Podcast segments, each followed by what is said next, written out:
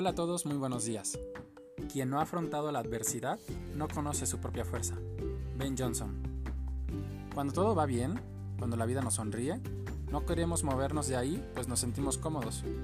Pero cuando nos pasan cosas malas es cuando empezamos a valorar lo que teníamos. La adversidad nos invita al cambio.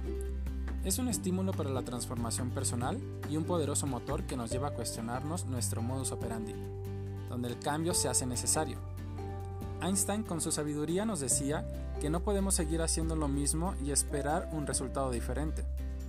Si queremos otra consecuencia, debemos cambiar nuestra forma de actuar. El mundo no lo podemos modificar, pero sí podemos modificar nuestra manera de percibirlo, de leerlo y de vivirlo. Difícilmente nos damos cuenta lo subjetiva que es nuestra interpretación, pues nosotros la vivimos como objetiva.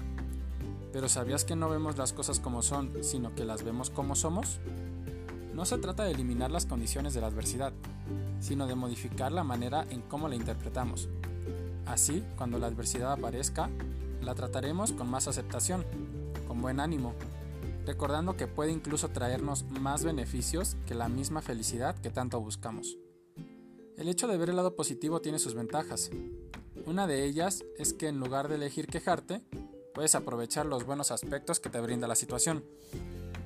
¿Te has puesto a pensar en las cosas positivas que nos ha brindado esta pandemia? Para terminar, me gustaría recomendarte la película Jojo Rabbit, en donde podrás ver a dos niños enfrentar una de las mayores adversidades de la historia, la Segunda Guerra Mundial.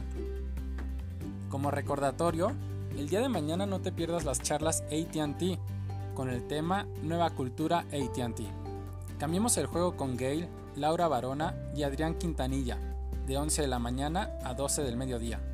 De verdad no te lo pierdas. Gracias por escucharme y espero haber aportado a que tengas un mejor día.